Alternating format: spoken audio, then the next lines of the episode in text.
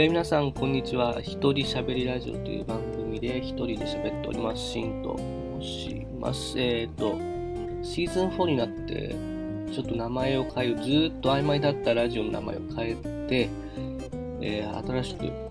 えー、喋っているんですけれども、えっと、前回のね、放送を聞いてくださった方々ありがとうございました。前回は何を喋ったんだったっけ？心理学の話だ。あの、自己理解を深める大切さとストレスを抱えてますかっていう話なんですけど、今、心理学の勉強をしていて、メンタル心理カウンセラーっていう資格を取ることを一つ目標にしております。この前全部勉強が終わって次が試験なんですけれども、えーと、今月中ぐらいには終わらせたいかなと思っています。心理学の勉強すごく面白くて、あの、人から相談を受けた時に、こう、いろんな視点でお返事できるとか、自分自身がストレスを抱えた時なんかも、すごい自分で客観的に向き合えるようになったのが良かったなってところで、えー、あとちょっと勉強頑張っていきたいと思います。え今日は何の話をしようかというとですね、えーと、僕のいる業界というか、仕事の周りでずっと議論されてる話があって、議論するほどのもんでもないとは思うんだけど、まあいろんな価値観があるから、あの SNS って議論は多分僕向いてないと思うんだけど、まあでも見てると面白いので、一つ、えー、僕はブログやノートをやってるので、そこのネタにも、えー、してたんですけども、えーと、お金の話ですね。皆さん、お金、お金を汚いとか、いやらしいって思ったことありますか？僕はね、あんまりない。でもなんか、お金って汚いものなんだなって思った時期はあったんですけど、まあでも生活していく上で絶対必要なもので、僕らのね、暮らしと切っては切り離せないものなんですけど、僕のいる世界っていうのをずっと前からラジオを聴いてくださってる方々は僕がどこにいるかっていうのはご存知かもしれません。ちょっとなんか最近ね、あの、普段よく実名顔出しで SNS をやってから、ちょっと全部伏せて、あの、やってみようっていう実験をしてるんですけどね、なかなか慣れないんですけど、あの、まあ、僕のいる、えー、仕事のえー、界隈、業界というんだら、夢を追う人が多いんですよね。いわゆる好きなことで仕事をするとか、えー、好きなことで生きていくってこう、その部分だけ見るとちょっとキラキラした世界にいるんですけど、だから、夢を追っていくと。やりたいことを叶えるために夢を追うって人が結構多いんですけど、その時にやっぱりこう出てくるのが夢を追うか安定を取るかみたいなね。夢を追うかお金のことを考えるかみたいなえー、議論っていうのがよく起こるんですね。で、えー、っと、まあ、夢を追うって言っても、その中でその仕事はしていくんですけれども、まあ、音楽の世界ですね。音楽の世界なんですけども、やっぱね、あんまお金の話しない業界なんですよね。なんか、好きなことできてるんだからそれだけでありがたいとか、あの、好きなことやらせてもらってるんだからお金は二の次みたいなところがやっぱあって、まあ、聞こえはいいかもしれないですよね。で、特に、こう、舞台に立ってエンターテインメント届けて、非日常的な世界観とかいうのを演出する、お届けする身としては、やっぱりこう、ちょっとかっこいいこと言うと、夢を与えるのが仕事でもあるんですよね。で、そうなってくると、やっぱりその、まあ、現実的というか、リアルというか、そういったところっていうのは、あんまり話をしない方が、非現実的な人、非日常の空間にいる人としてはいいかもしれないですけど、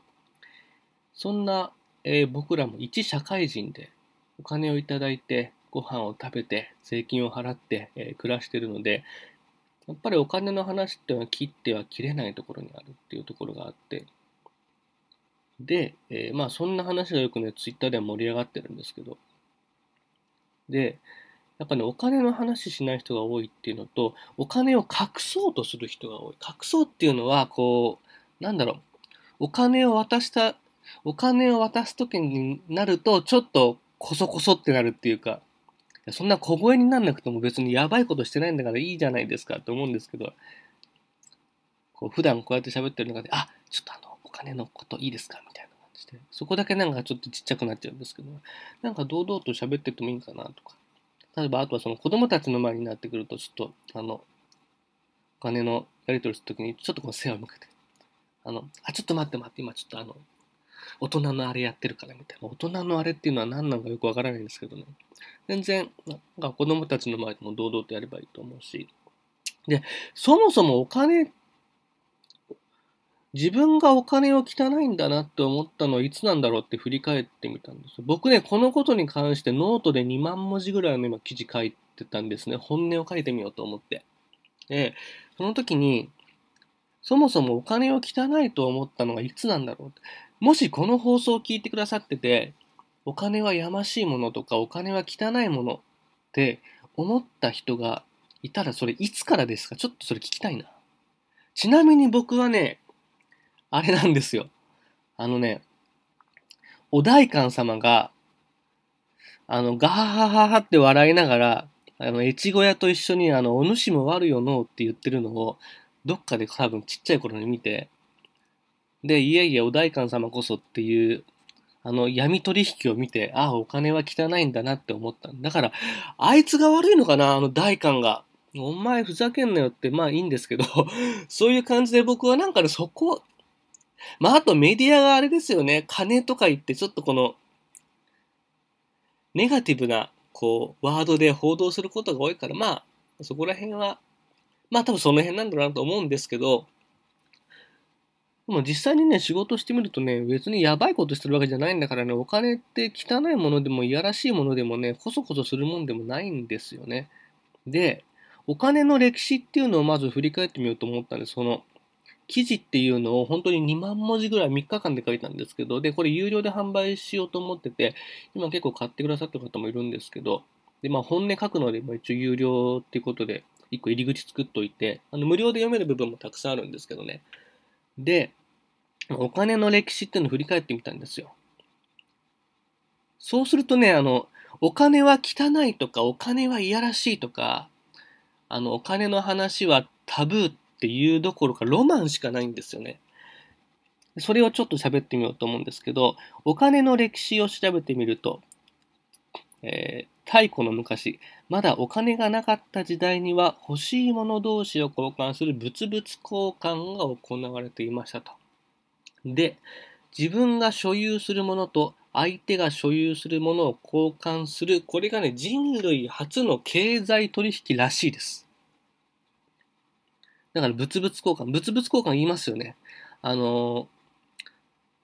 俺の持ってるこれとあなたの持ってるこれ交換しませんかみたいな。あの、ファミコンソフトとか物々交換したことあるた気がした。FF いくつとドラクエ何を交換しようとか。それで、その後、時代の変化によって、やっぱいつでも欲しいもの同士が交換できるはずがなく、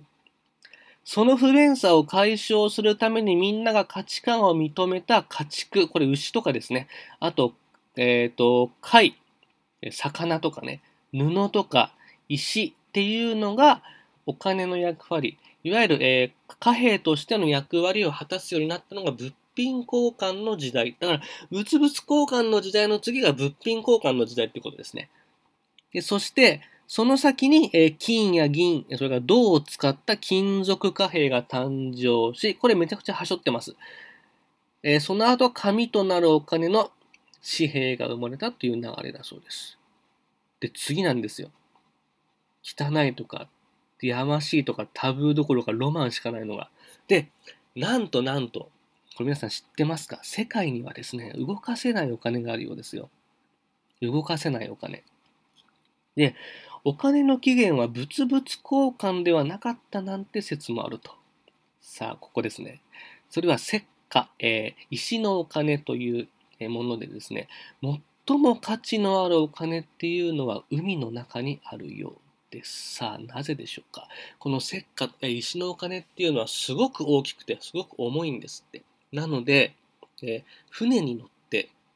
運んでくるらしいですね。そうすると、えー、海で嵐に襲われて船が沈んでしまうような時もあったようです。なので、大きなお金を、えー、これ、あの、とある小さな島の話らしいんですけど、島に持ってくる過程でお金が海に沈んでしまったっていうこともあったそうですね。で、